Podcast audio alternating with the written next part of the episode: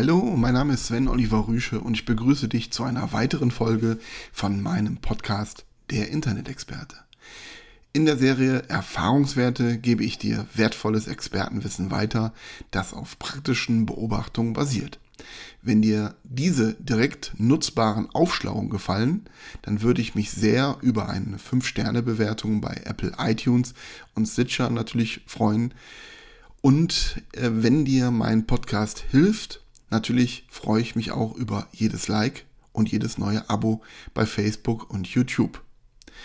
Dadurch erhalte ich mehr Reichweite und Aufmerksamkeit und kann natürlich diesen Podcast entsprechend auch weiterbringen. Ja, und deswegen bitte ich dich natürlich auch, diesen Podcast über deine sozialen Kanäle zu teilen. Nun aber zum Thema der heutigen Sendung. Benutzt du für dein Online-Marketing Google AdWords Anzeigen? Sind diese in den letzten Monaten oder sogar Jahren immer teurer geworden? Hast du schon mal deine Kampagne gestoppt, weil die Keyword-Preise einfach viel zu hoch waren? Dann habe ich heute genau den richtigen Impuls für dich. Am Ende der Sendung erhältst du praktische Tipps, wie du deine Werbekosten bei Google AdWords wieder drücken kannst und deine Anzeigenplatzierung trotzdem steigern wirst. Um das Thema richtig bewerten zu können, muss ich dir erst einmal erzählen, wie Google tickt. Der Suchmaschinenriese will mit seiner Suchmaschinen seinen Lesern bzw. Suchenden die besten Suchergebnisse liefern. Entsprechend wurde die vollautomatische Suchmaschinenplatzierung schon eine richtige ausgefeilte Wissenschaft. Ganz viele Ranking-Signale fließen in die individuellen Berechnungen ein. Einerseits sehr viele technische Signale, sehr viele soziale Signale aus den sozialen Netzwerken zum Beispiel.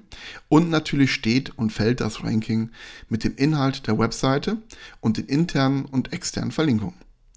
Immer noch ist ein richtig wichtiger Ranking-Faktor, dass guter Inhalt auch oft verlinkt wird. Natürlich hat jede Internetseite einen gewissen Grad an Themenaffinität und bekommt in diesem Themenumfeld meistens bessere Rankings als eine Webseite mit einem, ja, nennen wir es mal, gemischt Warenladen. Genauso verhält es sich auch beim Thema Google AdWords. Die Seiten, wo Google Anzeigen landen, auch Landingpage genannt, müssen eine gewisse Qualität haben, damit ein von Google festgelegter Qualitätsfaktor erreicht wird. Je schlechter dieser ist, umso teurer wird es bei einem gewissen Keyword, also Schlagwort.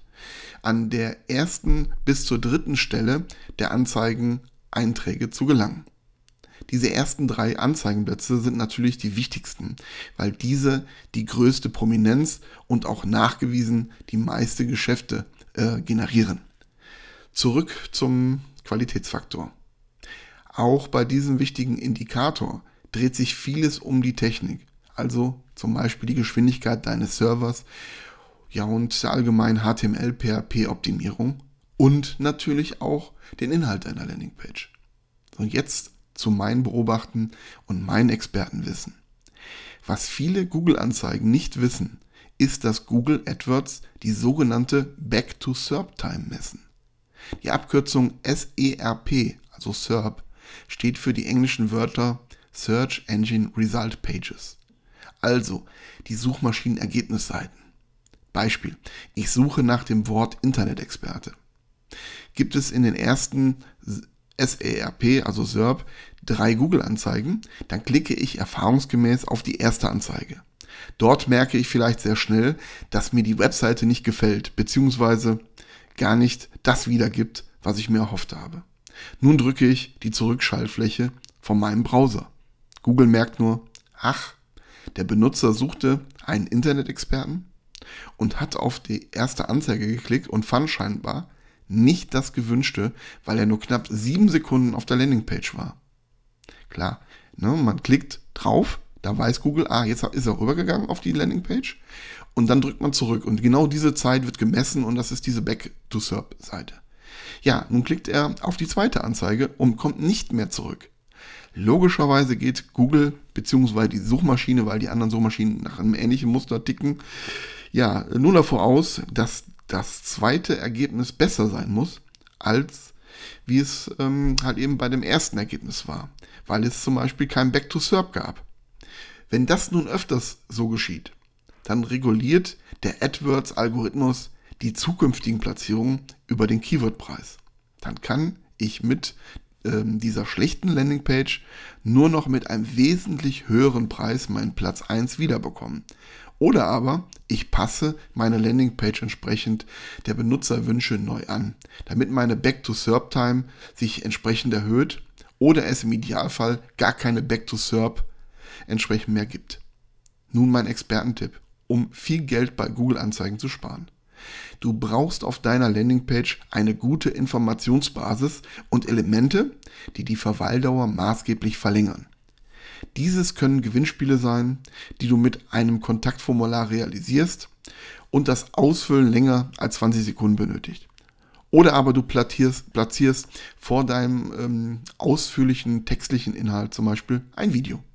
Dieses startet im Idealfall ähm, mit dem Autoplay. Das heißt, es geht direkt los mit Ton, man hat die volle Aufmerksamkeit, weil das auch in der Vergangenheit einfach bewiesen hat, äh, dass diese Videos länger angeschaut werden.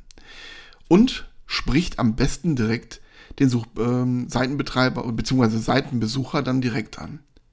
Wenn du dein Video intelligent aufbaust und auch wirklich interessanten Content lieferst, dann wird deine Back-to-SERP-Time massiv steigen bzw. fallen. Erfahrungsgemäß hilft schon eine durchschnittliche, Zeit von größer als 20 Sekunden, um die Werbekosten um locker 40 Prozent einzusparen.